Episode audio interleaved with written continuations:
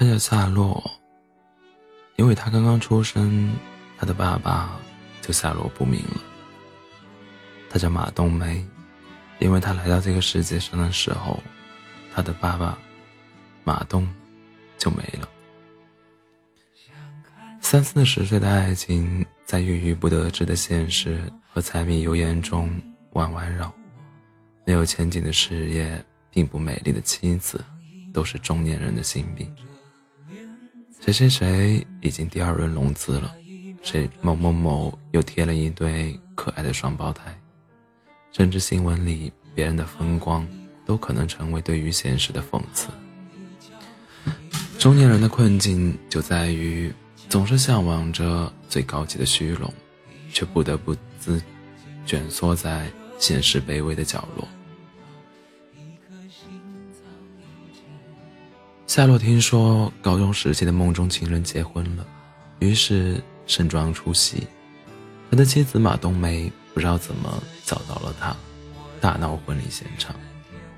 夏洛本以为最坏不过是三十岁，梦想没有出口，却有马冬梅这样一个充满了柴火气息的妻子。没想到比这更坏的是，他这位接地气的妻子当着老同学的面拆穿了他所有的伪装。让他虚荣心无处遁藏。夏洛灌了自己许多酒，进入到一个光怪陆离的梦境。自己回到了过去，回到了高中时期。他和最美的秋雅做同桌，戏弄最讨厌的班主任老师，在全校同学面前向秋雅表白。他作曲，唱歌。弹吉他，火了半边天。他的眼里没有马冬梅。夏洛觉得他不是不爱马冬梅的。脸庞大，身量宽，脾气暴，粗门，嗓门粗。正常的时候特别粘人，不正常的时候撒泼耍赖，走起路来像是骑着猪。除了是练标枪的好苗子，没有任何吸引人之处。哪像人家秋雅，瓜子脸，柳叶眉，肤白貌美，火箭有灵，就连毁人不倦的校服，都能穿出贤淑的味道。娶妻就当娶，就当娶秋雅吧，条顺有面儿，马冬梅。夏洛如愿以偿，获得了巨大的世俗成功。他一无所成时，对于他的爱推推，他一无所成时，对于他的爱推推搡搡的秋雅，也终于来到了他的怀抱。直到有一天，他忽然记起那个像是鼻涕虫一样粘着他的马冬梅，那个听到他喜欢别人就不高兴的马冬梅，那个生怕他受委屈，甘愿跟着黑帮老大。去小树林的马冬梅，已经成为别人的妻子。已经成为大明星的夏洛去找马冬梅，马冬梅给他端出一碗他曾经十分嫌弃、抗拒的茴香打卤面。夏洛一下子百感交集，后来跑去找她丈夫交涉。我把一切都给你，你把马冬梅还给我，好不好？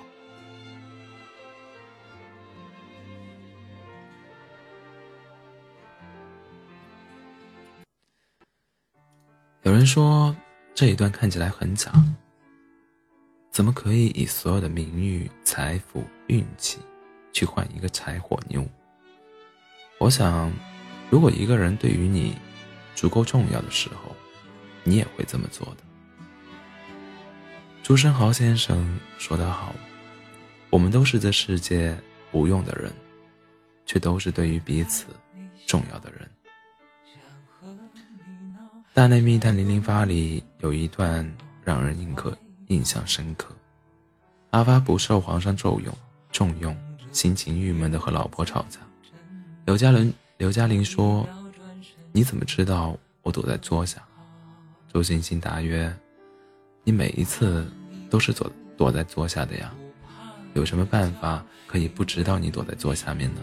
拜托你用脑子想一想，再找几个新鲜的地方来躲，好让我有一点新鲜感，好吗？刘嘉玲说：“可是不躲在桌下，我怕你找不到我。”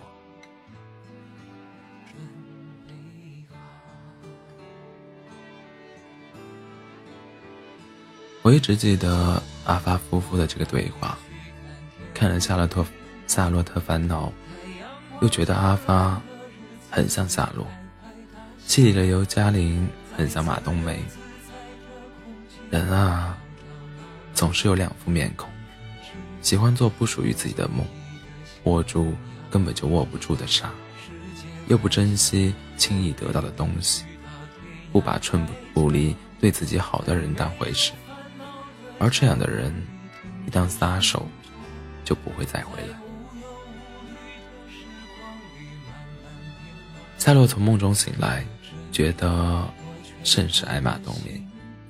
他穿着不时髦的浅色上衣，戴着老土极了的在遮阳帽，头发是烫过的，可是，一眼就看得出是街边小发廊的水准。于是，他整个人都看起来比实际年龄。大上了好几岁，可是，可是不知怎么的，就是觉得他看起来十分顺眼，胜过之前十倍、百倍。去过医院病房，才会知道健康的重要；到过穷困的地方，才会了解当下的可贵；失去过转身离开的人。才会明白，深情不及久伴。已经给了最好的生活，却还想出去漂泊，讨好不该讨好的人，演绎并不擅长的人生，是任性，更是人性。不是不去珍惜那些轻易拥有的东西，因为时常有一种当下的拥有即永恒的错觉，直到发现时间不住的流逝。过去的每一秒都已经找不回来，才追悔莫及。更不幸的是，不是每个人都有时光倒流的机会。夏洛是幸福的，因为一梦醒来，马冬梅还是自己的媳妇儿。四十平米的小屋，马冬梅收拾得干干净净，一碗怀香打卤面，马冬梅做的诚意满满。我能想象最好的爱情，就是菜在筐里，你在后座上。即便是你不能使我的虚荣都变作现实，但你却是让我安心的秘密武器。和你在一起，不怕疾病与贫苦，也不怕老之将至。而我能想象最好的时光，就是你温暖我一下，我温暖你一下。然后，我们一起来日方长。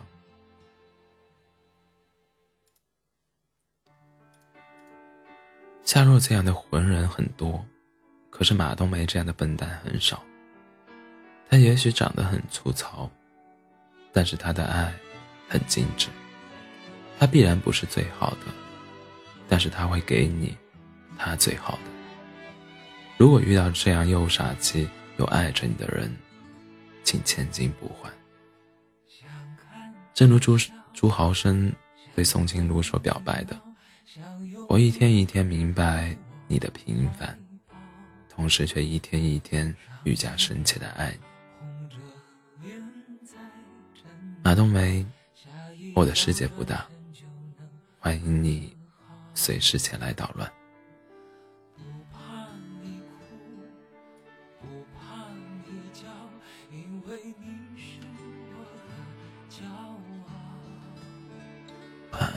做个好梦。